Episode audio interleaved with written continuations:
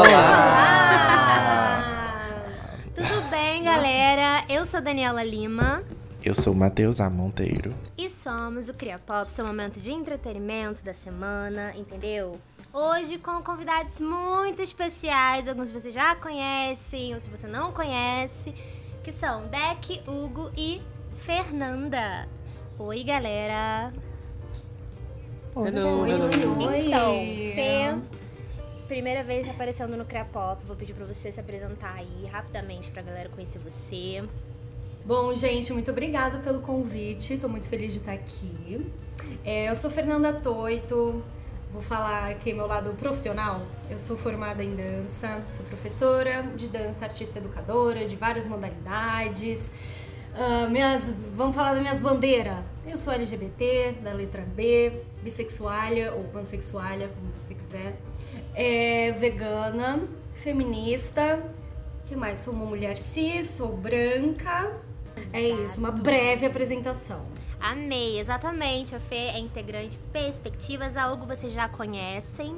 E aí, Hugo, tudo bom? Fala um pouquinho de você aí também. E aí, galera, tudo bacana? Tudo de boa? Quem não me conhece, sou o Hugo Vicente, arroba o Dudo nas redes sociais. É, eu sou criadora de conteúdo, às vezes, né? Vou colocar assim agora. Às vezes criadora de conteúdo, porque eu não tenho muita paciência atualmente, né? No Brasil que vivemos.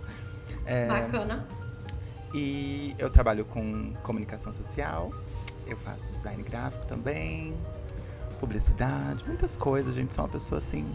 Você perguntar assim, e aí, o que, que tu faz? Eu faço bastante coisa. É isso que eu respondo, faço bastante coisa. Que você precisar, é tamo aí. Sobre... Mas eu sou uma pessoa trans não binária, pra saberem, né? Que assim, a transgeneridade tá presente nesse episódio também. E é isso, meus pronomes são femininos e neutros, então nada de me chamar no masculino. É isso, galera. E também temos o Deck.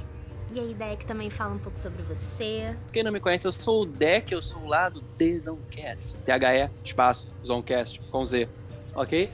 É um prazer estar aqui retornando para mais um episódio. Dessa vez, um episódio onde nós não falaremos coisas, digamos assim, Exato. supérfluas. Sim, coisas um pouquinho mais sérias. Bom, quem não sabe, eu sou autor e eu escrevo umas coisas aí. É isso. Eu trabalho com. Trabalho escrevendo coisa, gente. Eu prefiro resumir dessa forma, que é mais prático. Porém, eu também tenho uma linha acadêmica, para quem agora quer ler a coisa séria, né? De estudo na parte de política pública, é, política no geral, mais ou menos sociologia e economia. Então, por isso que eu estou É aqui. isso, gente. Ou seja, né? Pessoas de milhões. Vou passar aqui Impactada. rapidamente aqui pelas redes dos podcasts. Cria Pop, se você é um Cria Lover, você já segue a gente, você já acompanha, já dá as curtidas. Mas vou relembrar aqui, o nosso arroba é arroba podcast Cria Pop. A gente tá disponível em várias plataformas, é só olhar lá o link da nossa bio no Instagram pra conferir tudinho.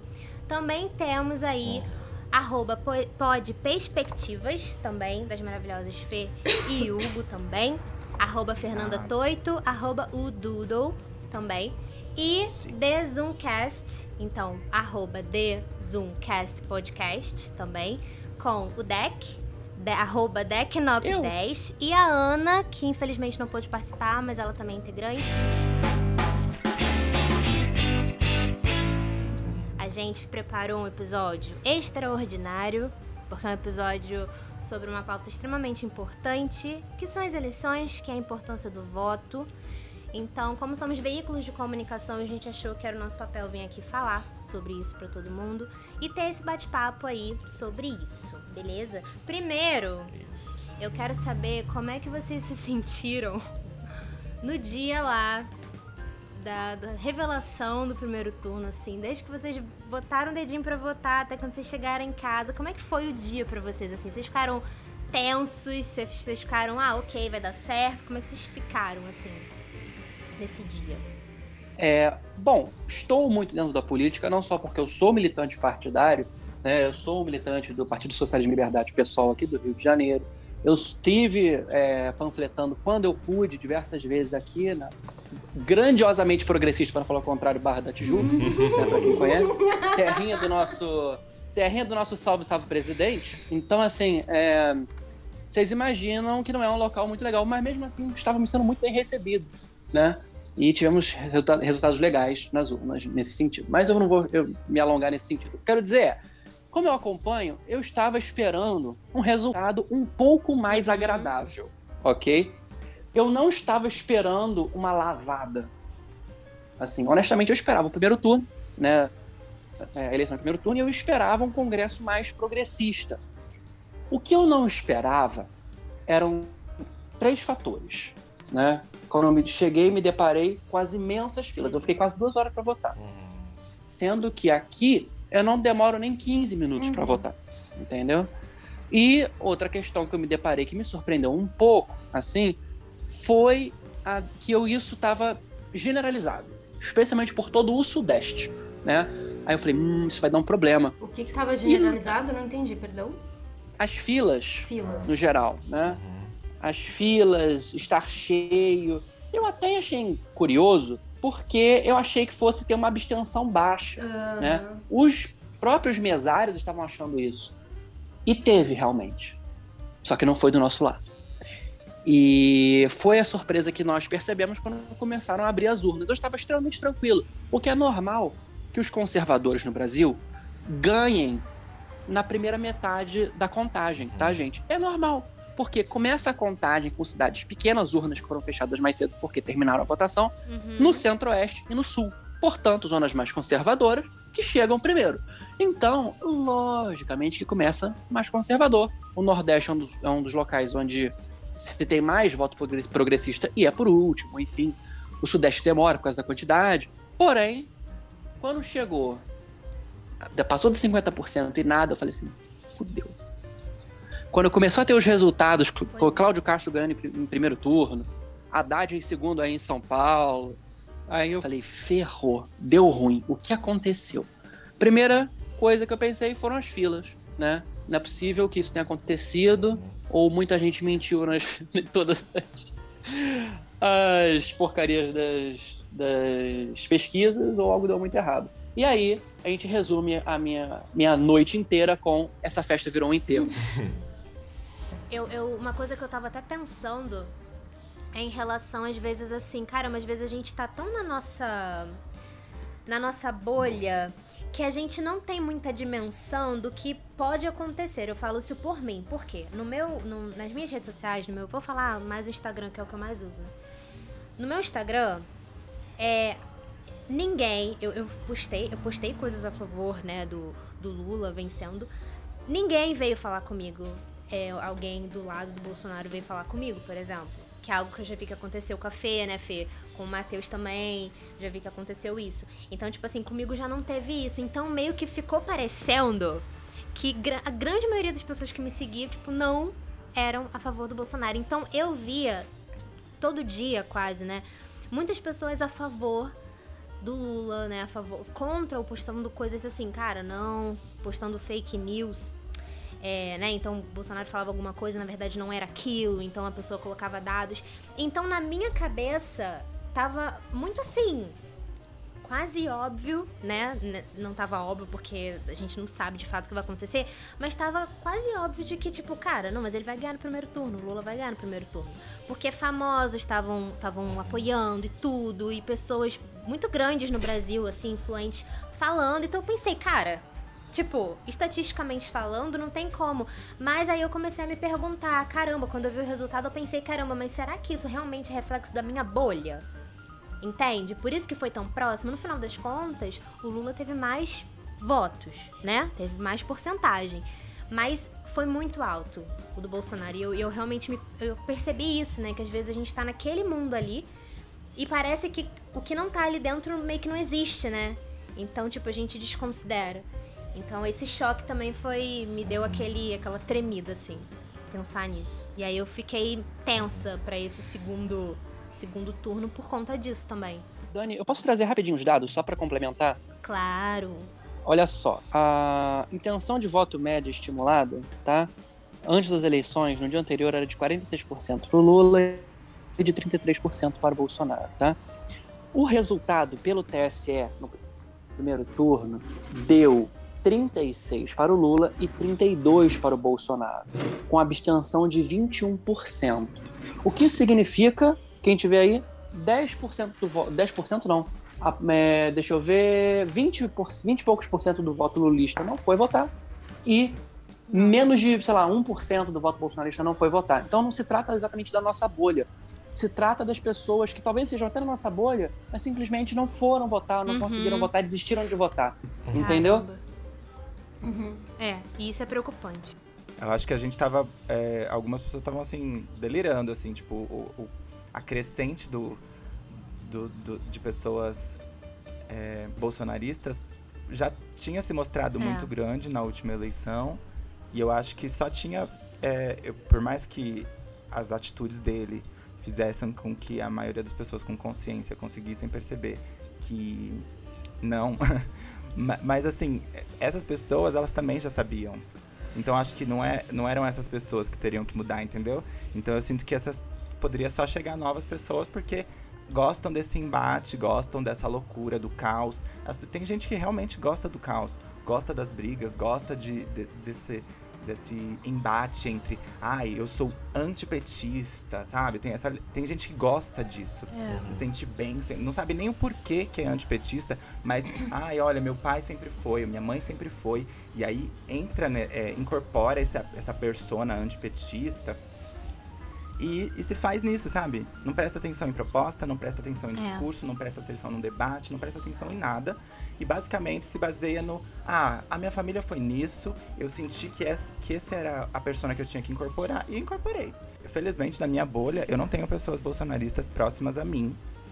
Não pretendo ter. E aí, pessoas, é, para mim, pessoas que são que são o foco da, da- de tentativa de mudança, de tentativa de virar um voto, uma coisa assim, são realmente pessoas que votaram, sei lá, no Ciro, é, na Simone, sabe? Uma coisa que você falou, que é, eu acho que é esse que é o ponto, né? As pessoas que querem ser contra, tipo, o, o PT. Eu acho que a questão não é essa, né? Tipo, a questão é que o que, que acontece, né? Quando eu soube, ah, vai ter eleição, não sei o que e tal. É, sempre tem vários candidatos e tudo. O que a certeza que eu tinha era que eu não queria que Bolsonaro ganhasse. Ponto. Essa era a certeza que eu tinha. Em quem eu ia votar, eu ainda não sabia, porque ainda iam vir as propostas, ainda iam vir, ainda iam vir as coisas e tal. E de cara, muita gente já se manifestou: ah, vou votar no Lula. Eu não queria votar em nenhum dos dois. Eu não queria votar no Bolsonaro, eu não queria votar no Lula. Só que a partir do momento em que eu percebi, justamente o que você falou, Hugo, que as, as outras pessoas não seriam, não teriam nem chance, eu pensei, cara, se eu não. Tipo assim, eu só tenho dois caminhos pra fazer. Três. Ou eu anulo o meu voto, né? Tipo, ou eu voto no Bolsonaro ou eu voto no Lula. Votar no Bolsonaro nunca foi uma opção. E eu não queria anular bem. meu voto. Então eu pensei, cara, eu preciso votar no Lula. Porque se eu não votar, não é porque eu sou, ai meu Deus do céu, Lula, coração. Não é porque é por causa disso, eu não tenho fanatismo.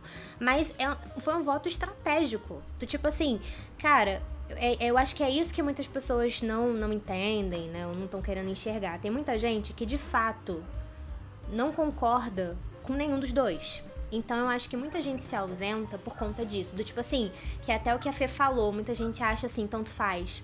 Só que se a gente for realmente analisar, não, não é tanto faz. Não, gente, a gente teve um Porque- número expressivo de mortes por conta da, da Exato. do Covid. Não tem como a gente ignorar. Não é tanto faz. Não tem tanto Exato. faz com esse presidente. não é tanto faz.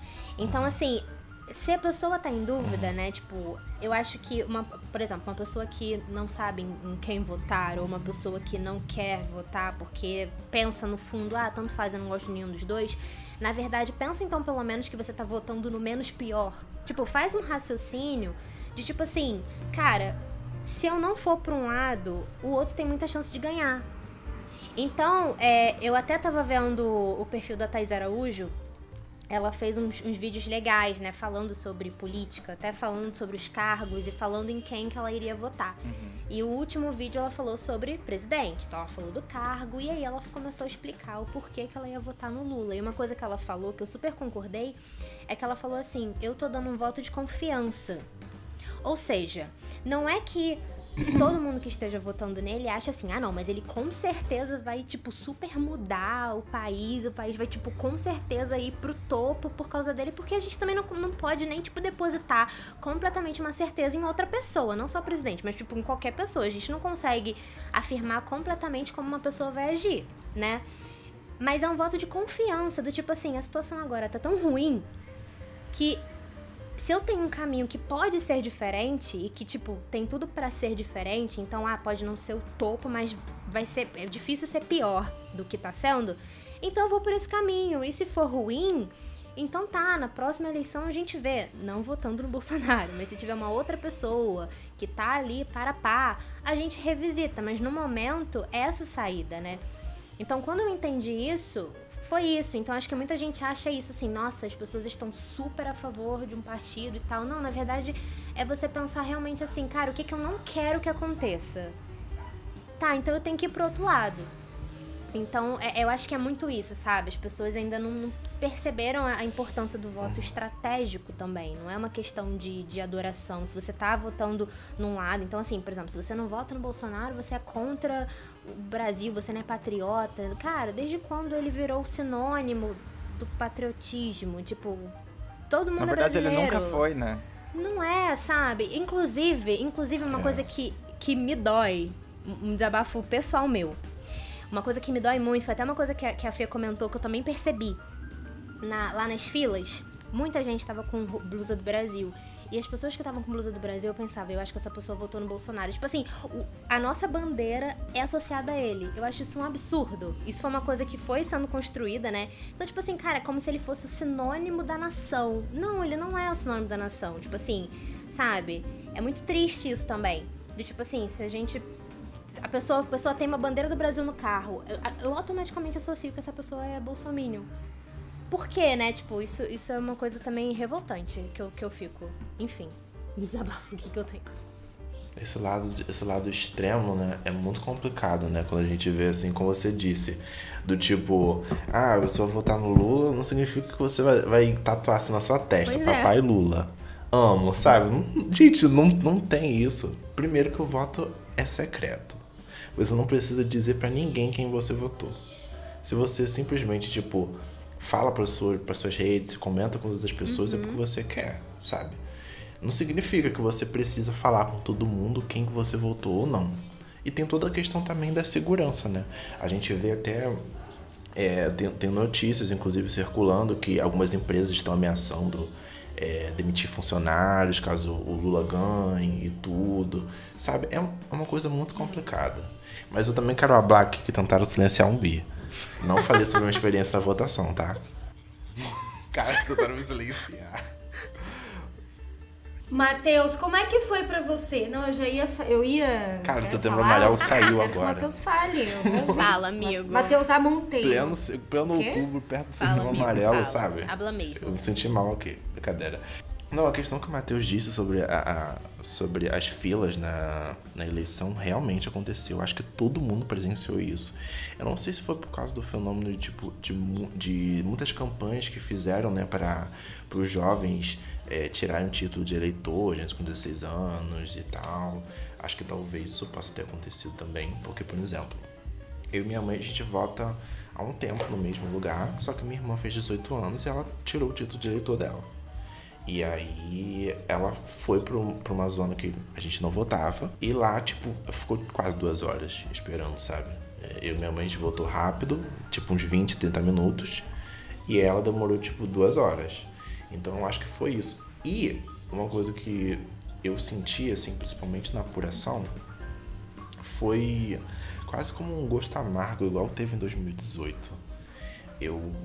Que, tipo, parecia que você olha para os resultados e simplesmente não acredita, sabe? Que, que aquilo aconteceu. Eu, eu fiquei bem desanimado, principalmente no, no começo, quando eu vi os resultados, né? Mas. Depois eu levantei a poeira e sacudi e eu fiquei por cima, né? Como a Ivete Sangalo gosta de falar, levantar poeira. E, e é isso, eu acho que acho que a gente tem que se permitir também é, dar um tempo para nós mesmos, né? E assimilar toda a questão. Porque não é simplesmente você escolher entre A ou B, né? Como a Dani disse, você escolher o futuro que você quer. Manda aí, Deck. Não, eu só quero, é, primeiramente, né? Gente, é, esse número que assusta, né? Esses 40 e 3 e poucos por cento não representam 43 e pouco por cento do Brasil. Tá bom, gente? São 32% uhum. do Brasil. Teve mais voto em 2018, mas é normal porque as pessoas se mobilizaram mais para votar. É, especificamente, eu quero só deixar isso bem claro, gente. É, que teve uma, uma, uma, pesquisa muito interessante, ah, claro, não lembro não. quem fez. Ah, uma pesquisa bastante interessante que demonstrou que aproximadamente 33% do Brasil pensa exatamente igual ao Bolsonaro nas questões de segurança pública, nas questões de sexo, nas questões de gênero, nas questões de populismos conservadores gerais. Então, essas pessoas votam com quem se identificam. Então, vão, vai Mas ter bastante um gente. É bastante gente. Sempre haverá esse bastante gente. Essa que a gente sente fazer uma revolução cultural, uma revolução educacional no Brasil. Não estou citando Gramsci aqui, mas poderia estar até citando Gramsci se eu quisesse. Mas, é, nesse caso, é importante dizer, as filas. As filas, elas surgiram de uma mistura de sim um comparecimento elevado, mas aí é que está. Observe você, o comparecimento que aconteceu, elevado, acima do normal, não foi nosso. Não foi do jovem exatamente. Foi dos bolsonaristas. Eu repito este ponto. Por quê? Inclusive, se você vê, o comparecimento de idosos foi muito maior do que a gente imaginou. Né? O comparecimento de idosos bolsonaristas foi muito maior do que a gente imaginou. E esse comparecimento elevado de idosos tem a ver sim com a demora nas filas, porque são cinco números, galera, cinco números complexos. E mais, esse foi o primeiro ano, se eu não me engano, que teve biometria, né? Ou não, foi o segundo ano que teve biometria, segundo só que no ano. outro é menos números. Isso, exato. e a biometria estava muito ruim. Muito ruim. Muita gente falando que o dedo não ia na biometria. Tem que fazer quatro vezes depois, tem que fazer analogicamente. Isso fez demorar. unha, mas eu consegui depois. Não sei se no meu caso é o detergente. Estava louça, né? Difícil. então, foi por isso que demorou. Foi uma mistura de gente idosa, com gente que não conseguia fazer biometria, com cinco números. Aí demora é. mesmo para escrever. Eu fiz um negócio em 30 segundos, mas não é todo mundo que faz. Agora, eu quero só falar rapidamente, não tão rapidamente provavelmente, sobre o que eu acho que nós precisamos fazer nesse momento. Uhum. Não se trata de, como vocês dissem, de falar, ah, ah, esse aqui eu prefiro porque eu me identifico ideologicamente com ele. Se trata, se trata de uma eleição onde está sendo feito um plebiscito entre se a gente quer manter ou não a Constituição da República Federativa do Brasil de 88. É, uma, é, um, é um plebiscito se a gente quer ou não continuar uma república. Então, gente, não se trata disso. Perfeito. Se você é um republicano, um democrata, não estou falando dos Estados Unidos, tá? Estou falando do seu sentido república, república romana, a, democra a democracia que a gente traz, né? Se você é uma pessoa assim, não há escolha. Não há rancor Exato. que você tenha contra um partido, independente de você ter sido criado numa, numa vertente antipetista. O Felipe Neto fala muito disso. Eu fui criado numa cultura antipetista, né? É, as pessoas têm isso realmente, porque há um rancor muito grande do PT, a pessoa fala, eu sou antipetista, mas o que isso significa? A pessoa não sabe. Muitas sabem, só que elas não querem falar. Porque muito do rancor contra o PT, histórico, é, na verdade, a porofobia. É elitismo, muitas vezes, para não falar de outras coisas. Tá bom? Isso é estudado, isso tem dados, assim. Isso até o nosso querido tio Rei, né? É, comentarista, né? É, ele fala isso, que ele achava que isso era baboseira até ele ouvir realmente no aeroporto as pessoas falando que é um absurdo que tá cheio de pobre isso. no aeroporto. O, Parece um populismo. Desculpa, explica o que é a porofobia. A porofobia é o ódio àqueles que são pobres, aos miseráveis, aos que não têm teto, aos que têm fome. É o elitista, é o Caco Antibes exacerbado. Amei a referência. Pra quem tem interesse sobre a aporofobia, esse termo que está sendo muito contemporâneo, é um dos termos mais importantes do ano, desse ano, do ano passado, pesquisem o que o, o padre Júlio Lancelotti ele fala a respeito, ele é um grande combatente deste, desta fobia é. contemporânea, que não é tão contemporânea assim, só tomou um nome, né? É, e tem muito a ver com isso, gente. É um plebiscito. O que você quer? Uma república onde você possa ter uma representação democrática, factual, Ou você quer, aí se preparem, se preparem, uma Venezuela de direita. Porque é o que vai, é o que vai virar. É o que vai virar. E sabe o que, o que você pode fazer para evitar isso? Ir votar. Eu estou falando exatamente agora isso. com você que não votou, que não pôde votar, que ficou com preguiça, olhou aquela fila e desistiu. Agora vai ser mais rápido porque é só um número. Vai, vote. Exato. E você, meus queridos tebetistas, vocês nas últimas pesquisas estão dando que 90% vão votar no Lula. Obrigado. Votem, por favor. Se você não quer votar por esse estímulo que eu dei republicano, votem pelo fato de que todos os economistas capitalistas contemporâneos do Plano Real para cá estão apoiando Lula. De Pércio Arida a Henrique Meirelles, enfim, todo mundo. Então, o governo será extremamente capitalista, será um governo de centro para centro-direita, dada a Constituição, a maquiagem congressual que nós elegemos. Então, vote ideologicamente também, porque o mais próximo é o Lula. Nossa, arrasou muito.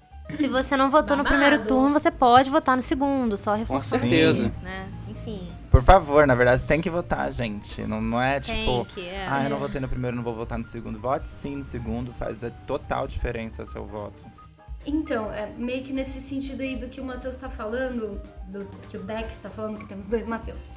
É, eu fiquei assim pensando esses dias, eu tô descansando, então hoje eu, eu saí do descanso para falar sobre política, falei um pouco no meu Instagram. É, e eu percebi uma congruência, assim, acho que de muitas pessoas, ou que.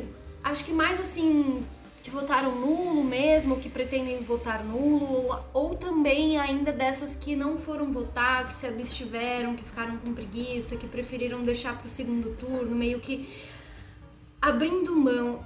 É, eu acho que são alguns pontos, eu fico tentando entender para saber como chegar nessas pessoas, como chegar em você que está me ouvindo, que a gente está fazendo essa conversa que é para você que, que tá indeciso que, que não foi votar, que tá pensando em votar em nulo, né? Mas, que, mais principalmente para você que, que, que se absteve de votar. A gente pede para que você vá, é, que você vá votar e que, que, que sim, você vote no Lula. Eu não vou mentir para você. Mas o porquê disso, sabe? Acho que o primeiro passo é entender que tem muita uhum. gente que é ressentida com o PT, a gente não, não tem como não falar desse antipetismo. E eu te faço um, um, uma proposta agora de você dar uma respirada e dizer que eu, eu entendo, eu, eu tenho pessoas próximas de mim que viveram, que são mais velhas e que viveram uma época onde, que, onde entenderam que o PT né, seria uma solução e acreditaram muito no, no, na idoneidade da, do partido e das pessoas envolvidas e se decepcionaram com os esquemas de corrupção e, e enfim, e se, e, e, se deixaram levar pela, por, como a mídia foi conduzindo todo esse discurso, essa narrativa que criou o antipetismo, junto com isso que o Deck trouxe, da aporofobia. Mas eu também acredito que tem esse lado das pessoas que, que de fato foram manipuladas, porque é, tem, a gente esquece, né? Mas é, as redes sociais, o Instagram, ou essa coisa mais rápida na palma da mão, ela, ela é recente, uhum. ela, é, ela, ela, é recente. Então, a gente foi entendendo. Eu acho que é importante fazer essa, essa trajetória aí para você que, que se considera até antipetista e, e no fundo do seu coração, não precisa contar para ninguém, você nem sabe dizer, como a gente tem falado, você nem sabe dizer muito bem um dado bom é que o, o, nesses esquemas todos o PT não é o partido que tem mais mais políticos caçados, né, nesse esquema de corrupção. Ele não é o partido mais corrupto, embora ele seja visto como talvez o inventor da corrupção, como se isso não tivesse vindo com as caravelas. É... Mas enfim, estou tentando aqui tratar tra... é, a linha de raciocínio. Então, dizer que sim, a gente consegue entender. Eu, eu sinto que é, é preciso legitimar o sentimento, mas te fazer um convite para revisitar, para fazer uma pesquisa, para entender o porquê que as pessoas que estão votando no Lula e que não é por adesão, como mesmo a Simone Tebet falou, achei super importante o discurso da Simone, é, de que há um entendimento, as pessoas precisam entender isso que o Matheus falou, que o Deco falou, o que está em jogo de verdade. A gente cantou essa bola lá em 2018, é, mas a gente teve experiência empírica, empírico, a gente está vendo. Você pode ir estudar é, ver vídeos ou ler cientistas políticos que trazem até esse, estudo de movimentação, de como o Bolsonaro se movimenta, de como as ditaduras, vou colocar entre aspas ditadura, porque enfim, eu não sei se eu não tenho tanto conhecimento assim, mas para dizer esse sentido de esse controle, a gente fica esperando de que a ditadura, eu pelo menos lá em 2018, eu achei que o Bolsonaro ia instaurar uma ditadura igual foi de 64. E não é assim que vai acontecer hoje em dia mais, assim, sabe? Tipo, pelo menos não de primeira. A gente precisa. É, essas coisas não acontecem do nada, elas são graduais. E é muito interessante a gente analisar qual é a movimentação que antecede, quais são os discursos que antecedem, quais são os movimentos políticos, é, econômicos, é, sociais, no sentido de de comportamento, né? Quais são os valores, por onde que a gente vai mexendo? A gente vai mexendo com o sentimento das pessoas, com coisas que são caras para as pessoas, com valores que são muito muito genuínos de cada das pessoas, assim. Então eu te convido mesmo a fazer essa pesquisa, de ler cientistas políticos, de ver vídeos. A gente que a gente pode até depois fazer aqui um, indicações diversas de pessoas que a gente pode acompanhar, que trazem reflexões bacanas para você entender que o que está em jogo vai acarretar diretamente na sua vida e na vida das pessoas que você ama. Que, que não tem o que você fazer, por mais chato que você possa achar, ou por mais distante que você possa se sentir da vida política no, no seu dia a dia, ela é, ela tá presente e a gente precisa que você vá lá exercer o sua, uh, o seu direito de cidadã, de cidadão de, de votar a favor da nossa democracia. O que está em jogo aqui agora é a nossa democracia, é a nossa liberdade, né? O, o, o Coiso fala tanto em liberdade, mas ele, ele pouco entende disso, ou, ou na verdade ele entende bastante que é só para si. É, então, Exato. é a nossa liberdade de poder ir lá votar, tá tudo bem, você pode votar no Lula, não contar para ninguém e dia 1 de janeiro Isso. ser oposição do Lula. Ser crítico, ser crítico do Lula. É, ninguém aqui acha assim. Eu, por exemplo, eu não, eu não gostaria de votar no Lula, não porque eu acho que ele é tudo isso que falam dele de ruim, também não acho. Mas também não acho Exatamente. que ele é a salvação da pátria. Acho que Exatamente. não existe salvador nem salvadora da pátria. Acho importante a gente dizer isso e por isso que a aproximação é, da vida política, de você entender mesmo, de você dar. É, a gente precisa manter a nossa democracia, a gente precisa trabalhar para a gente começar a dar mais luz e dar mais voz e trazer mais à superfície, mais à evidência pessoas que de fato a gente se identifica e, te, e, e se orgulharia de votar. No sentido de valores, de projetos, sem endeusar ou colocar ninguém como Messias, porque é, é assim que a gente chegou até aqui. Então você que não foi votar, por favor, é, veja mesmo, faça essa pesquisa para entender o que de fato está em jogo. Não é pouca coisa. E, e se você acredita na democracia, não tem o que fazer. Se você Exato. deixar de escolher, vão escolher por você. E muitas vezes, quando. Eu já tô terminando, tá, gente? Que eu sei que tô falando bastante.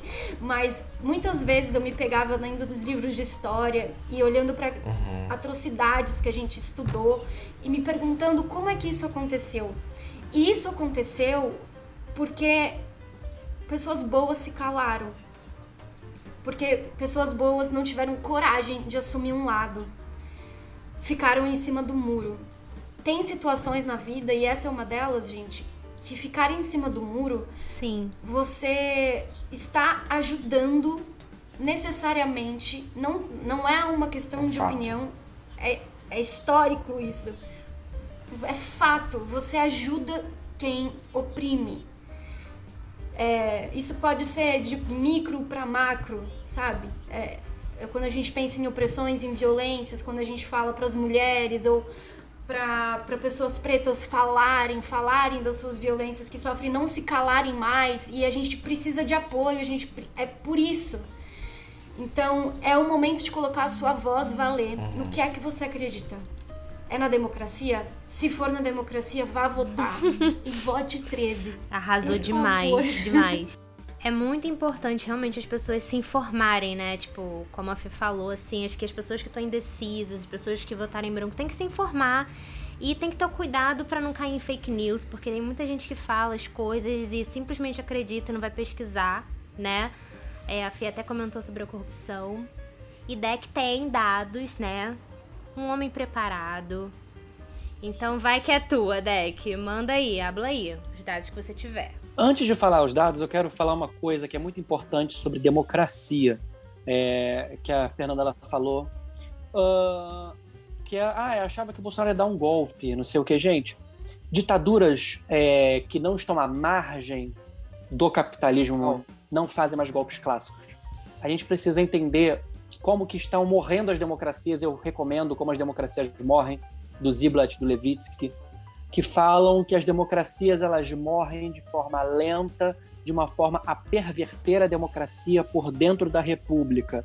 Então, elas só continuam se elegendo porque elas pervertem o sistema eleitoral, as instituições, elas retiram o sistema de freios e contrapesos, que seria os sistemas que impediriam essa degeneração acontecer. Então, o que o Bolsonaro quer realmente é acabar não com a democracia, ele quer perverter a democracia destruindo a república, de uma forma que é muito bem descrita por Zeblat Levitsky no livro Como as Democracias Morrem. A gente vê esse exemplo acontecendo, por exemplo, na Rússia.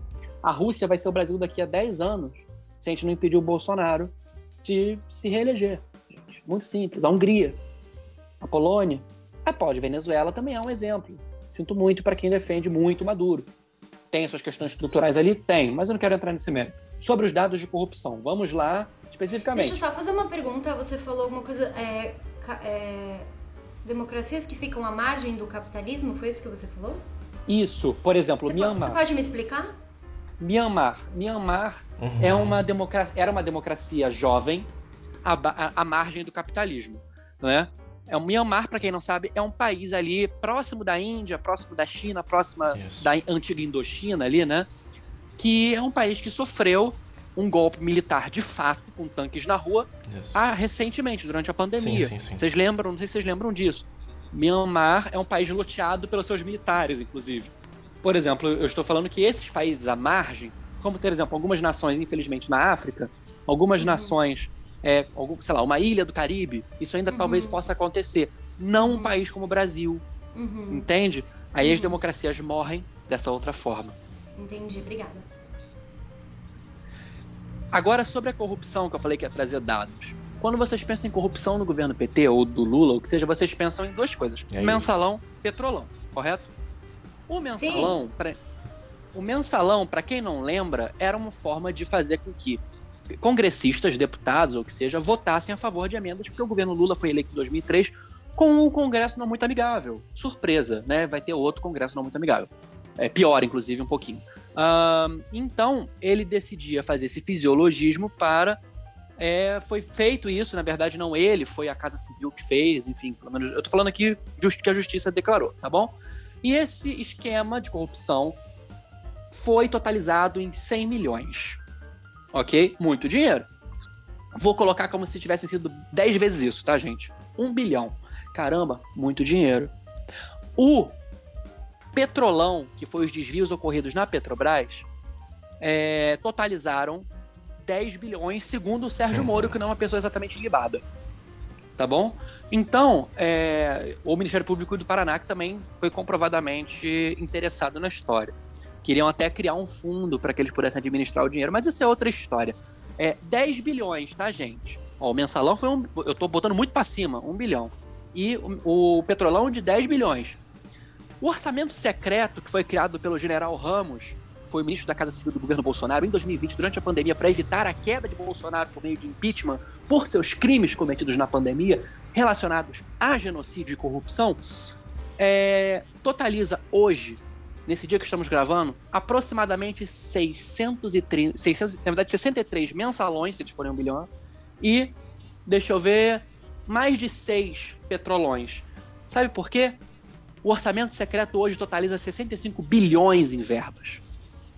E é tudo de corrupção. Então, se você tem um argumento relacionado à corrupção para não votar no Lula, desculpa. O seu argumento é outro e você está talvez assim ou mal informado mas também sempre tem a pessoa que utiliza esse argumento para querer, talvez, ter uma desculpa moralizante, entendeu? Para explicar outras opiniões que ele tem Com sobre o certeza. governo Lula.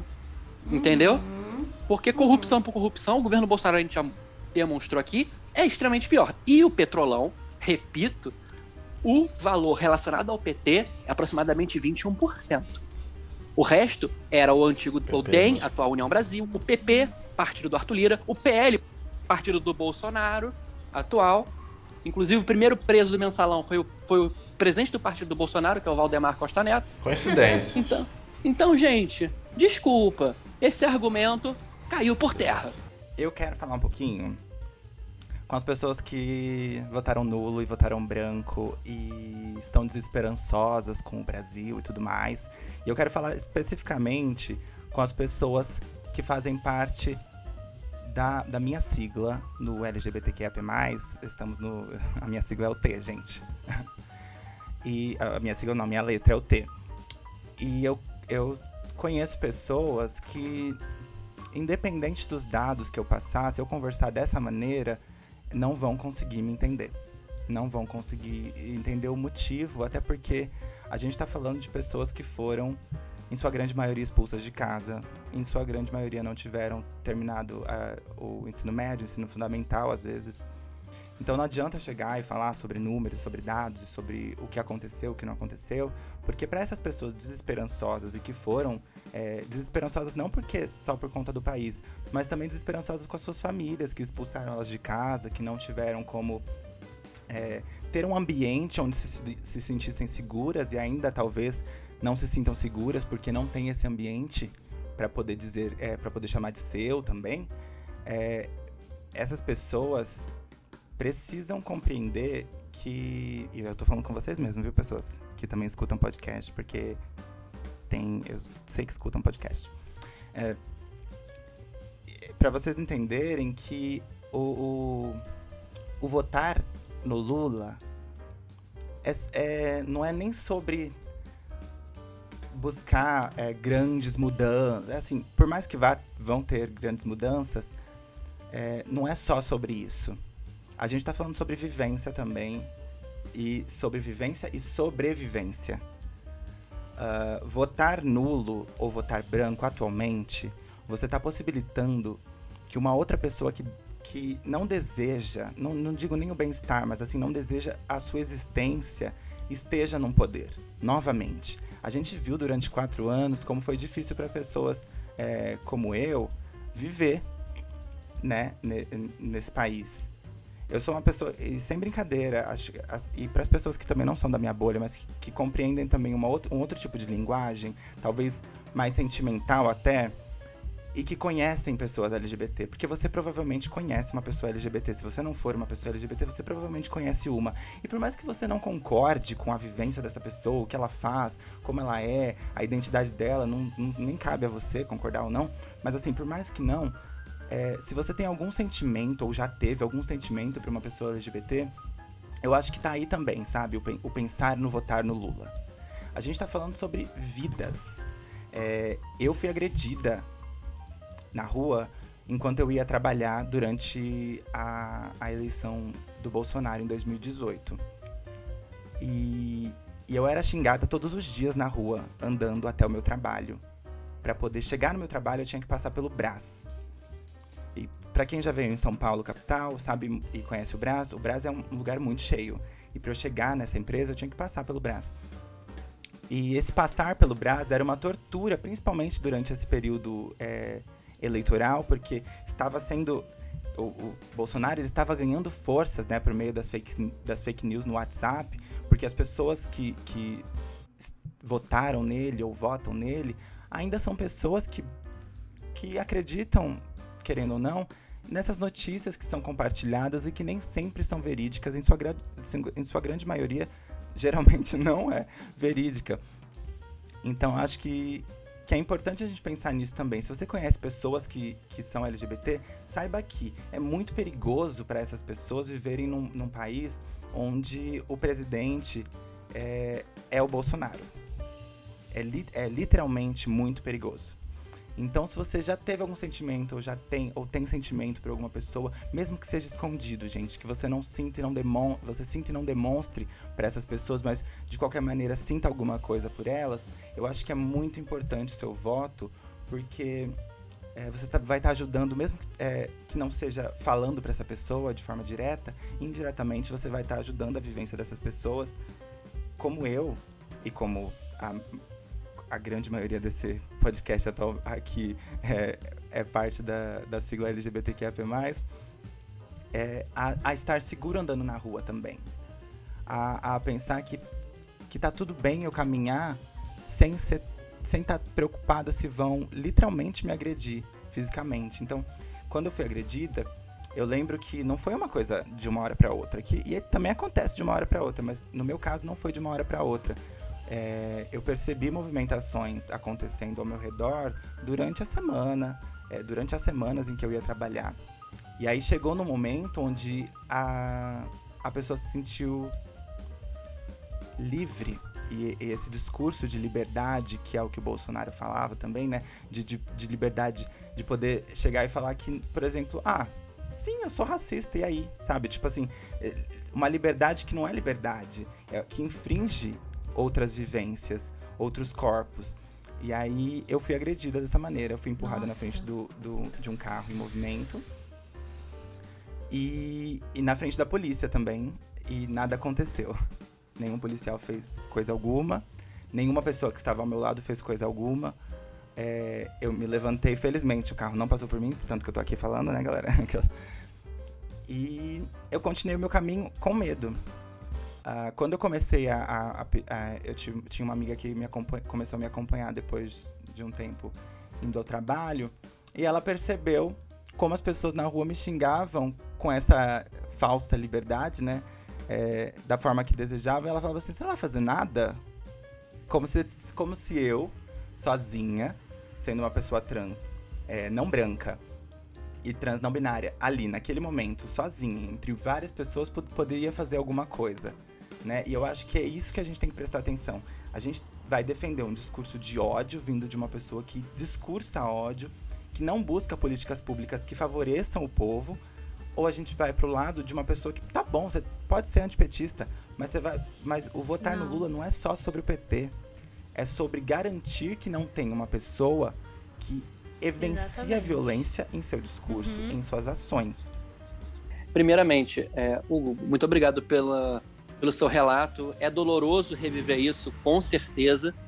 E só para adicionar meus, é, novamente meus cinco centavos aqui, o momento onde eu mais sofri ofensas homofóbicas na minha vida por hora foi no dia da eleição do segundo turno do, em 2018. Então, assim, eu, eu sofri quatro, quatro ou cinco, assim, durante uma tarde, na rua. É. E é Sim. engraçado isso, né? As pessoas, os ratos saem do bueiro, infelizmente, né? A Fernanda vegana, gente, não fala com a minha vegana. Isso, gente, eu sou uma defensora. É. Essas bactérias bípedes, melhor agora, né? Mas, gente, é, eu vou precisar, infelizmente, sair aqui porque eu tenho um ah, compromisso. Infelizmente, não é com o nosso querido Painho, mas é, eu quero só dizer rapidamente antes de eu sair por que, que eu vou votar no Lula. No, votei no primeiro e votarei no segundo turno. É, não por uma razão de evitar um mal maior, mas pela oportunidade. Nós temos uma oportunidade bem grande de proteger a Amazônia de uma catástrofe climática que não poderá ser revertida se isso não acontecer. Nós poderemos finalmente ter uma renda básica que alcance valores que realmente pagam o seu carrinho de supermercado. Agora teremos aí uma proposta incorporada de um Auxílio Brasil de mil reais para as pessoas mais pobres, vulneráveis.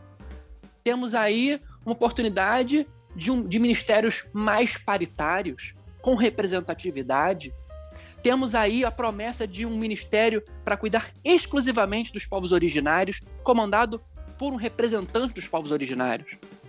Temos aí oportunidade de ter o Desenrola Brasil, que vai ser uma, um projeto incrível que vai tentar desenrolar a sua vida para você que está com dívida. para você que quer aí começar um pequeno negócio, para facilitar o seu negócio com microcrédito. Temos propostas incríveis que podem ser adotadas. Entendam, gente? E não é não se trata só de, ai, vamos evitar o pior. Se trata também de proteger as universidades públicas, que sofreram um corte inominável, raparam, deram deram uma de color e raparam as contas das universidades públicas todas para pagar orçamento secreto. Gente, se trata disso, se trata de aumentar o número de creche, se trata de aumentar o número de unidade básica de saúde, de contratar médico, de repassar para estados que estão querendo contratar e não conseguem porque não tem caixa. Se trata disso. Se trata de restaurar a imagem internacional do Brasil para que a gente possa ter um balanço comercial mais favorável e aí a gente poder investir mais aqui dentro. Se trata de cuidar do nosso povo, finalmente. Estou aqui refalando, falando novamente que o Lula vive falando, se trata de cuidar. E eu acho que, para além de evitar o mal, nós temos propostas do bem que podem ser aplicadas, ainda que um Congresso bastante conservador se poste como um obstáculo razoável. E é com isso que eu quero repetir: vão, votem e tenham fé, se organizem. É importante que a partir de agora você se organize, seja em coletivos, seja em partidos. Não dá mais para lutar sozinho. Não dá mais para ficar só na internet. Eu peço que você dedique um pouquinho do seu tempo, nem seja uma vez por mês para isso, porque a diferença que faz, gente, não tá no gibi, não tá. É, é, é, é inigualável a diferença que você pode fazer. Então, esse é meu último apelo aqui. eu tenho certeza que vocês continuarão aí a falarem coisas maravilhosas e incríveis. E desde já eu quero agradecer pela presença aqui, vocês terem me chamado, terem deixado eu falar, eu falei pra cacete. É, e quem gostou de mim, vai lá, me acha no Instagram, arroba Tecnop10, D de dado, E de elefante, C de casa, N de navio, O de ovo, P de papai, número 1, um, número 0. Você me encontra lá e de lá você encontra o meu podcast, que é o Desoncast. Você encontra o meu Medium, que é, né, Tecnop10 também, de novo. Ah, que surpresa. Então, eu escrevo umas coisas lá legal. E estamos aí, gente. Se precisarem conversar, falar sobre estratégia, bater um papinho, tô aqui. Gente, me chama. são as pessoas que falam bem, né? Ai, Meu Deus do Mateus. céu. Deck. Nossa, eu tô. É, de- desculpa, deixa. Rapidinho, qual que é a sua orientação sexual? Eu sou um homem gay. Ai. Se você um dia resolver abrir uma exceção. Se não, eu aceito a sua amizade também. A sua amizade pra mim já seria ótima. Ai, que maravilha. Mas acho que a gente pode conversar sobre isso. Ai, eu tô, eu tô, eu tô, eu tô ansiosa. Deck. Obrigada. Deck, eu amo conversar com você. Seus argumentos são ótimos. Você falou tudo. Tipo, faço das suas palavras as minhas desde que você começou a falar, assim. E muito obrigada por aceitar o convite. Mais um convite. E não é o último também, você já sabe, né? No caso. Daqui a pouco a gente... Vocês também estão todos convidados, convidadas, aliás, para irem lá no Deson. Desoncast. Beijão. Então, queridos, beijão Beijo, e boa Deck. sorte. Votem! Tchau, tchau. Muito duro ouvir esse, esse seu relato. Toda vez que eu escuto, eu não fico bem. Mas eu acho que, Que bom, isso, né? Imagina isso, se feliz. isso traz Diferenciada, ia É. ser diferenciada. diferenciada, né? Essa amiga, diferente, diferente essa amiga, né? Deseja meu mal, como é que é isso? é... E essa fala do Matheus, assim, me deixou também bem animada, porque a gente tá nesse discurso, né, de talvez do menos pior, mas a gente precisa também ver as coisas boas que traz nesse projeto político, nesse no, no programa que o Lula e a sua base traz, porque o Lula não tá sozinho, né, não tá só o PT, temos outros diversos partidos. E eu acho que disso, Amora, o que você falou, é, que era uma coisa, uma outra coisa que eu fiquei na cabeça que eu acho que é importante de ser dito, a importância do discurso. Eu lembro que em 2018, em conversas, assim, algumas pessoas próximas de mim não entendiam é, é, por que a gente bate tanto nisso do discurso de ódio do Bolsonaro, no discurso de ódio do Bolsonaro. O, qual que é a relevância disso, né? Eu acho que nesses quatro anos a gente pode tem tem aí dados estatísticos, aumento de, de feminicídio, também por conta da pandemia, da liberação de armas. É, de- o, pai, o Brasil continua sendo o país que mais mata pessoas transexuais. E dobrou durante a e- pandemia, e viu, do- galera? E dobrou e aumentou no governo Bolsonaro. E a gente e, e a gente precisa entender que o ser humano, pra quem talvez não entenda ainda, acha que que ah, o discurso nem é tão importante assim, pelo que que você se move, sabe? Quando a gente a gente precisa entender que o ser humano é um ser simbólico. A nossa linguagem, né, a maneira como a gente se comunica, o discurso é uma forma de linguagem que, que carrega símbolos. Então a gente, ah, nós somos seres simbólicos. O que, que- o que, que isso quer dizer? Como a gente se conecta. É, as coisas a gente coloca significado, né? As coisas têm significado pra gente. Então quando a gente pensa em lugares que têm discursos para além da política, vamos falar para além da política para talvez isso ficar um pouco mais nítido pessoas que vão que, que, que experienciam grandes prazeres ah, indo na igreja, se sentindo em comunhão com, com, com o divino. É, isso tem a ver com, com a palavra, né? Isso tem a ver com que ali o seu pastor, ah, o seu padre ou a sua pastora ou a mãe de santo, o pai de santo, é através da palavra, através do discurso, é o que esse discurso traz e te carrega. Quando você tá triste, você conversa com alguém que consegue te deixar um pouco mais leve, seja é, é, por uma conversa mesmo, por, por estar do seu lado, por, por te fazer sentir bem, por dar uma palavra de apoio. A gente é movido por isso. Nós, seres humanos, somos movidos por isso. Então, ao, ao, ao passo que a gente também é formado, formada, a gente vai se constituindo, vai criando nossos valores através da linguagem, através do nosso discurso. Então, sim, tem muita gente que já pensava igual o Bolsonaro, por isso ele ganhou tanta força, mas tem gente que, que, que foi sendo formada a partir daí. E a importância do discurso, ela é super relevante. A gente vive em estado de, de medo, de alerta.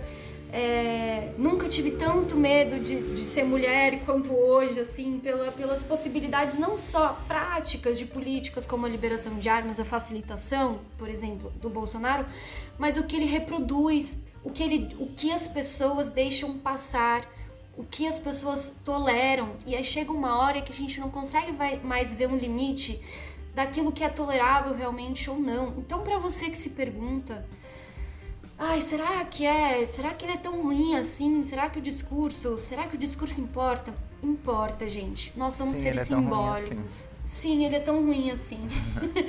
é, Não queria tô dizer real- nada, não, mas eu tô, tô falando a verdade. Ele é tão ruim assim. É, agora. mas, mas eu acho impor- é, é duro pra gente que tem que vive isso na pele trazer isso. É muito duro, tá? Não é fácil pra gente falar isso, mas a, é- tá- a gente tá se dispondo aqui nesse momento pra falar diretamente com você, com porque certeza. a gente precisa de você. A gente precisa a gente a gente a gente precisa É porque é pra além, né? É engraçado, a gente vota muito mais pros outros, além da gente. E quando isso não. Essa recíproca não acontece em, em algumas pessoas que a gente acredita que sejam pessoas que, que gostam da gente. E não é triste isso, gente? Olha, juro pra vocês. É muito difícil eu ver uma pessoa que, que eu gosto muito tendo que tendo que comentar sobre coisas que, por exemplo, eu, o, o comentário que eu fiz falando sobre o que eu passei, é, é muito difícil eu, ter que comentar sobre isso para sensibilizar pessoas de que a necessidade do, de um voto Sim. muda isso, muda essa vivência. As pessoas precisam começar a entender de que é, quando a gente fala de políticas públicas, a gente não tá querendo falar é, ou vem tipo palavras difíceis, coisas, mas não tá querendo dificultar. Mas é interessante entender que políticas públicas modificam o nosso sistema. E quando eu digo sistema, é sistema com C e S mesmo de cis, hein? Porque é muito cis o nosso sistema ainda.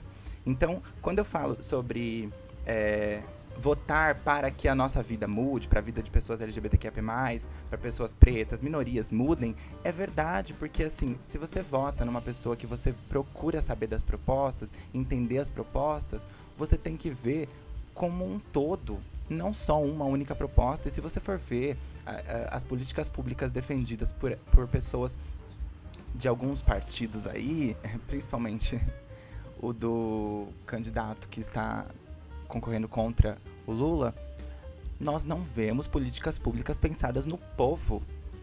Nós não temos políticas públicas pensadas no povo, gente. E o povo que eu digo são pessoas periféricas, pessoas que precisam de políticas públicas para conseguir ter alguma coisa na vida. Porque para outras pessoas, e olha, tudo bem, se você se sente aí o, o nosso classe, classe, alta, é, classe alta média ou que ganha 3K e acha que é alguma coisa, desculpa te contar, mas não é. 3 mil não é muito dinheiro.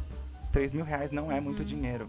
Para algumas pessoas é muito dinheiro, sim, e você se sente num privilégio ganhando isso, show. Mas se você modifica as políticas públicas para que outras pessoas também possam chegar onde você está, você não diminui.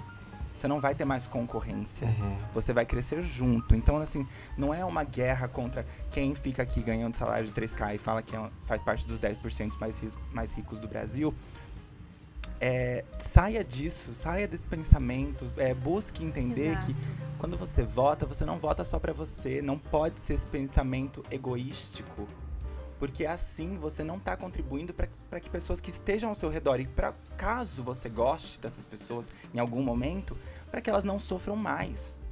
Sabe? É, é tão básico para mim. É pensar, por exemplo, assim: ai, a Fer conhece alguém que vota nulo ou branco Gente, juro, como você, como você, pessoa, se você estiver escutando, como você consegue olhar para Fernanda e falar que você tem uma amizade com ela ou que você tem uma amizade comigo, com o Matheus, com a Dani, como você consegue olhar para nós como grupo e falar que você tem uma amizade com a gente e votar completamente contrário ao que a gente acredita, ao que é. a gente é. É tipo assim, não faz sentido para mim. É, é, o pessoal que fala assim, é. ah, eu te amo, mas não concordo com, com o que você é. Não existe eu te amo, mas não concordo com o que você é, galera. Não existe isso. Então, na hora de votar, é um tem que votar outro. pensando, na, pensando nessas pessoas também, para além do seu umbigo, para além da, da, das suas oportunidades, para além dos seus tudo. privilégios. E entenda também seus privilégios, poxa.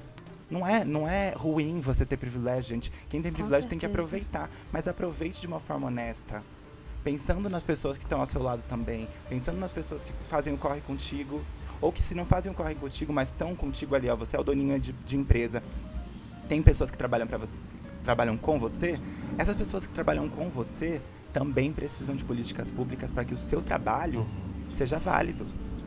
Porque senão, se a pessoa. Eu falo, gente, porque eu tenho pessoas que eu conheço que passam fome. Sabe? É tipo assim, a gente não, essas pessoas elas não estão preocupadas com, com se estão roubando mais ou menos, elas só querem poder comer, elas querem poder trabalhar, elas querem poder ter direitos mínimos e básicos, que já deveria ser básico, e entender seus direitos, e poder chegar num momento onde elas escolham, a partir de, de, de salários mínimos mais justos, né? de salários que, que façam sentido, que, de políticas realmente. Ah, eu tô repetindo tantas vezes políticas públicas que daqui a pouco vão pensar que estou sendo paga para falar políticas públicas.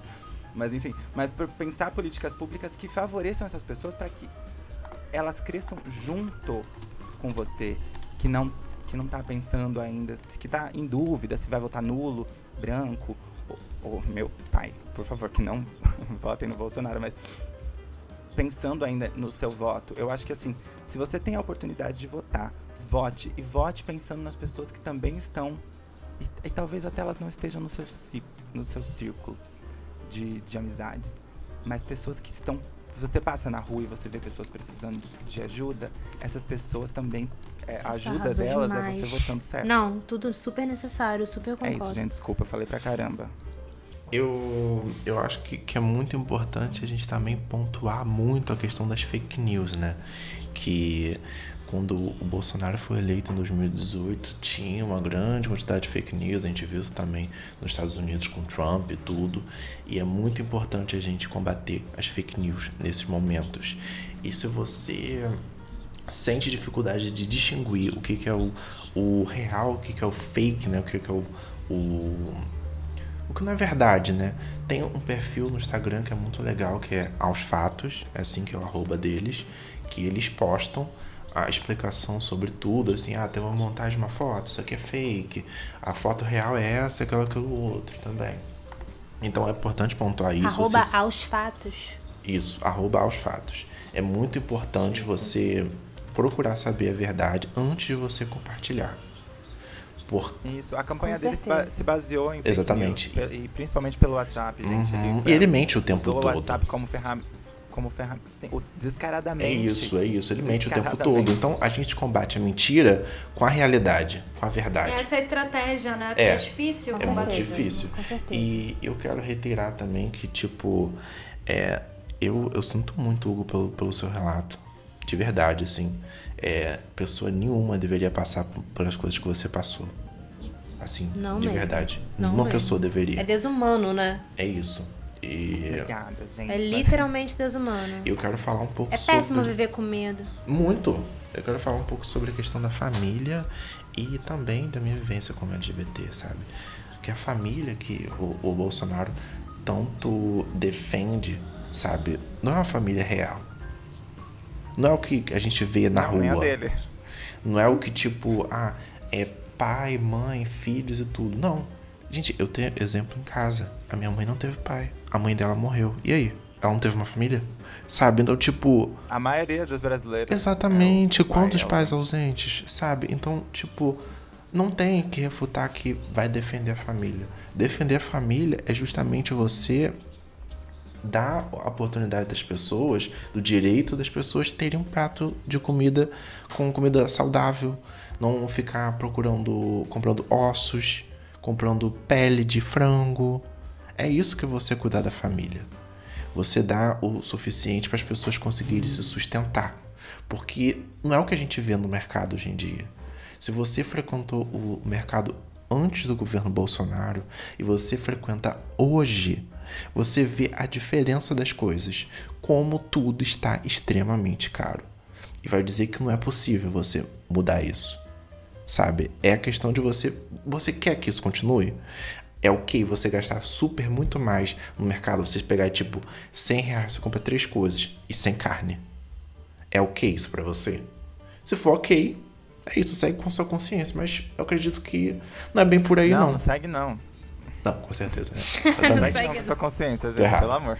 Não, não siga isso, porque tem outras pessoas que precisam, sabe? A Hugo mesmo disse que conhece gente que passa fome, sabe? É isso. E, e quanto às pessoas LGBTs, que eu já vi gente que é pró-Bolsonaro, de direita, candidatos LGBTs de direita, Então, essa pessoa não passa fome, com Exatamente. certeza. é, não existe isso. O Bolsonaro é realmente contra a nossa existência. E as pessoas, muitas pessoas de direita também pregam isso. E eu também, é, desde que eu saí do armário, me assumi, é, me libertei de todas essas coisas que eu considerava que eram que não, não eram parte de mim. Eu também sofri muito preconceito. Eu tenho medo de sair com meu namorado. Eu tenho medo. E a gente já mexeram com a gente diversas vezes. E eu penso, e aí, se alguém chegar a tentar agredir a gente fisicamente? Sabe? É, é uma coisa muito. É uma coisa muito pesada, porque assim a gente não tem um direito. Aí quer dizer que, tipo, se você defende a família tradicional brasileira, se você vota no Bolsonaro, é ok você fazer tudo na rua. É ok você, você homem, cis, hétero, beijar a sua mulher na rua. E eu não posso beijar meu namorado.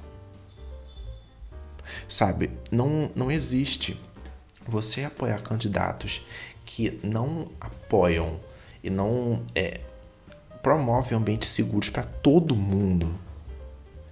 Não é um caminho legal. Não. Ponto. Não, não é. Não é. E eu também quero indicar mais uma coisinha. É, a indicação que eu tenho que eu tenho para passar é de um podcast chamado Não Viabilize. Provavelmente muita gente conhece, que é muito famoso. Que é a Deia, que é a host, ela fez um, alguns episódios sobre pessoas, contando relatos de pessoas que foram impactadas com os programas sociais que é, o Lula, a Dilma, eles desenvolveram durante o período dos governos deles. Então, vale muito a pena se você pensa assim, ah, é- será que esses programas, funcionam, é, programas funcionam mesmo? Escuta. Ou se não desenvolveram, fortaleceram Isso, os programas que já exatamente. existiam também, né? Que foram, tinham sido criados, mas eram Sim. uma criação Isso, assim só isso. de base. Pra você ver gente de verdade falando as vivências delas. É isso. Gente, eu sou formada por causa do ProUni, senão não teria como fazer faculdade, viu? Beijão. E eu pelo Fies. Babado. Olha aí. Vai, Fê. E a universidade pública, gente.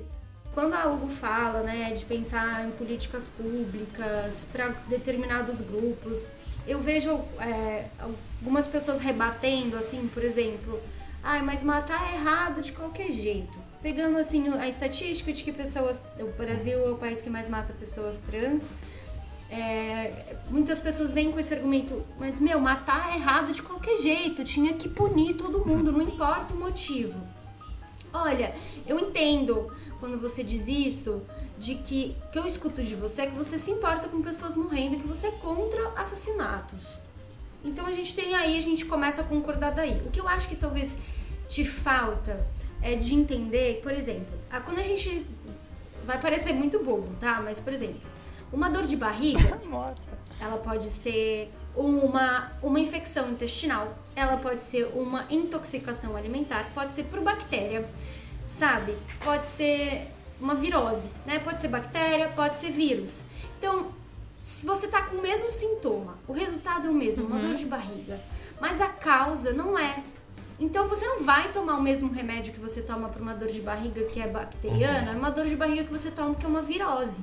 Sinusite é a mesma coisa, tem sinusite bacteriana e de vírus, né? Temos vírus diferentes, você não toma o mesmo remédio, às vezes para mesma pra, pra, pro mesmo sintoma. É isso que a gente está falando. Como que a gente combate determinadas coisas? Não é somente é, com a punição. Eu acho que a gente pode falar assim sobre a impunidade no Brasil. Ok, a gente vai ter dados porque a impunidade ela também ela é diferente para cada grupo de pessoas. Porque quem, quem, qual que é é, quando a gente quer entender o que acontece, né, a gente precisa desses dados, dessas estatísticas. Então, assim, quando a gente fala de políticas públicas específicas, é porque a gente está fazendo um diagnóstico mesmo e tentando achar qual é o melhor remédio.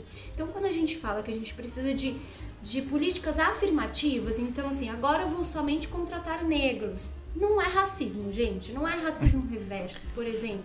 É, a gente percebe, a gente faz um diagnóstico de que a gente vê que tem muito mais pessoas brancas em determinadas, determinados cargos e a gente quer resolver esse problema. A gente quer deixar isso mais igualitário, com mais equidade. Então, o que, que a gente vai fazer? A gente vai fazer uma política afirmativa de contratar apenas pessoas negras agora. Que teve, acho que se não me engano, foi a Magazine Luiza que teve isso, teve algum burburinho. Então, aqui eu trouxe algumas coisas que eu acho que dá pra vocês entenderem quando a gente. Quando a gente diz que é importante vocês votarem em pessoas que falem especificamente sobre essas coisas.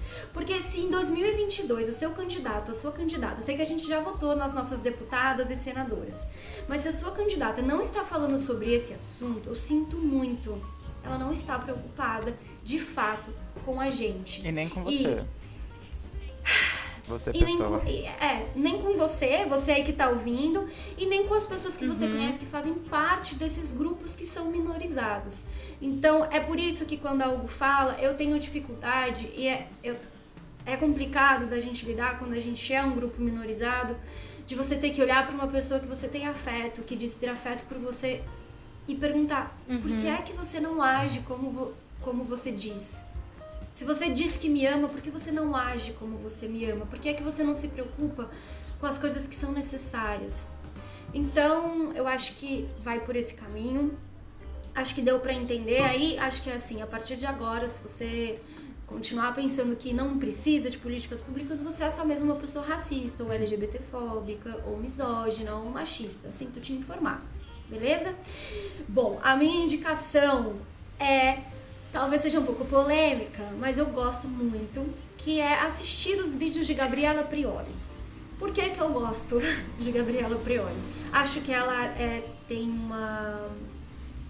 um- ela é uma ótima comunicadora, você consegue compreender o que ela está falando. Então, para você que busca entender um pouco mais como é que funciona a política no nosso país, política um pouco internacional, ela trata dessas coisas, o que é, o que é direita, o que é esquerda. É, tem vídeos muito informativos e muito interessantes em que ela trata de maneira racional que eu acho que é muito importante a gente entender como é que funciona pra gente poder ter a nossa opinião. Arrasou então, muito. é a. Eu vou indicar pra vocês seguirem dois perfis de duas candidatas que eu acredito muito que podem fazer com que. Não que vocês tenham que seguir elas porque, ai meu Deus, são candidatas e elas só vão falar de política. Não. Elas vão falar muito de política, afinal, elas entraram. que são Erika Hilton e Caroline Yara, minha amiga. Minha amiga foi eleita co-deputada, tá bom? Estadual. O perfil da aqui de São Paulo. Que é a minha amiga, no caso, que é uma pessoa trans, intersexo, que vive com HIV. É. Ah, então. É arroba a Carolina Yara. E ela até fez um comentário que eu achei interessante, que ela foi conversar com, com o pessoal que antigamente ela ia na igreja. E ela foi conversar com algumas pessoas que estavam lá, né, que faziam parte dessa igreja e tudo mais.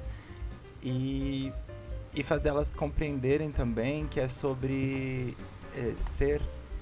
É mais do que. É aquilo que a gente falou, né? É mais do que ser antipetista. É também prestar atenção no que os candidatos estão falando mesmo e ver se isso faz sentido para sua vida, porque às vezes só segue um, ah, um antipetismo, antipetismo, antipetismo e não presta atenção no que o candidato está falando, não presta atenção nas propostas que eles estão que eles estão é, propondo, né, as propostas que estão propondo. E achei muito interessante que ela falou que foi na congregação cristã e conhecem ela desde pequena e que votaram no Bolsonaro, né, na, no primeiro turno. E ela foi conversar lá com elas e que ela explicou também o que que, o que, que Bolsonaro, por que que Bolsonaro era tão fervoroso ali entre elas. E elas explicaram assim alguns motivos, falando sobre Deus, falando sobre religião e tudo mais. E ela conseguiu de forma bem didática falar assim, olha, então esse candidato não prega o que ele, o que está sendo falado aí, o que vocês me contaram. E apresentar realmente o que ele tem feito, né? Que não tem nada a ver com religião ele não é uma pessoa que defende Jesus Cristo, Deus, nem nenhuma religião.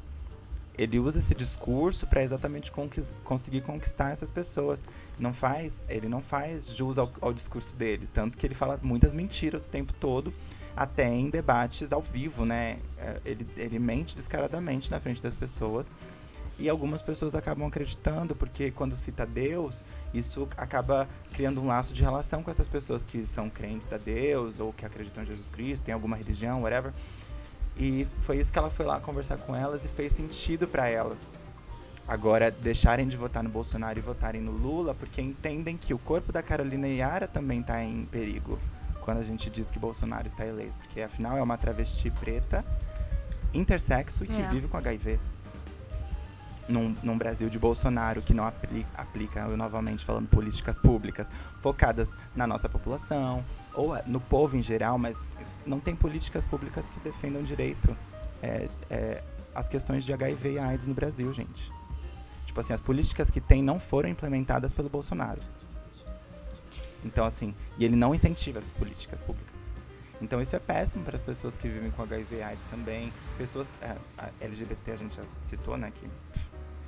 E eu também quero fazer com que vocês sigam a Erika Hilton, minha deputada federal maravilhosa que também entrou como uma das mais votadas, icônica. E eu acho muito lindo a forma que a Erika discursa, porque ela discursa falando com o povo, falando com as pessoas que sentem mais do que leem. é, ou acreditam em coisas de WhatsApp, nem nada assim, ela fala com sentimento. Eu acho que isso move as pessoas. Acho que isso também fez com que o Lula tenha esses votos expressivos no, no primeiro turno, né? Sendo uma pessoa, um- o candidato mais votado, se eu não me engano, da história do Brasil no- nesse primeiro turno. E a forma que a Erika discursa é, é com todo mundo, sabe? Ela não fala palavras difíceis pra tentar te impressionar. Ela fala de forma muito didática, ela tem uma dicção impecável e isso faz com que as pessoas consigam compreender a mensagem, consigam é, compreender o que ela tá falando mesmo, tipo assim, pra, o, o sentimento que ela tá trazendo nessa mensagem. E assim, não é à toa que ela foi uma das 15 mais votadas no Brasil. Ai, tem muita gente que acha que, ai, né, tipo, se é cristão, fica do lado do Bolsonaro, coisas assim. A gente sempre tem que lembrar que, cara, o que importa mais. o que importa mais O são Lula é as cristão, atitudes. Né? Tipo assim. Né? Então, se uma pessoa diz que é algo e não aplica aquilo, não adianta. Já que todo mundo indicou. Eu vou indicar, já falei dela aqui, mas eu vou indicar o perfil da Thaís Araújo, é arroba Thaís de Verdade, porque eu acho que é muito Ah, é tudo, né? importante uma figura pública se posicionar e usar a sua. é, o seu alcance pra falar sobre assunto- assuntos importantes, sabe? Então eu achei muito legal o que ela fez nesse período de eleição, de gravar vários reels pequenos ali, rápidos, explicando os cargos, falando por que, que ela ia que ela ia votar nas pessoas que ela votou. E sempre de uma forma assim, realmente você mostra que ela tá tendo, ela sabe se posicionar, ela sabe como falar com as pessoas, né? Então ela não tem um discurso agressivo nem nada, ela não tentou em momento algum convencer as pessoas de nada, ela expôs a opinião dela de uma forma interessante, de uma forma inteligente, e eu achei muito legal ela usar esse poder dela como figura pública pra falar sobre isso. Gente, muito obrigada por aceitarem o convite. Foi muito bom, foi muito bom conversar com vocês assim. Eu achei que foi um papo bem, bem legal assim. A gente falou de coisas muito importantes, né? Então é isso, galera. Beijo. Vote consciente. Beijos. Até a próxima. Beijos. Tchau, tchau. Tchau. tchau. tchau.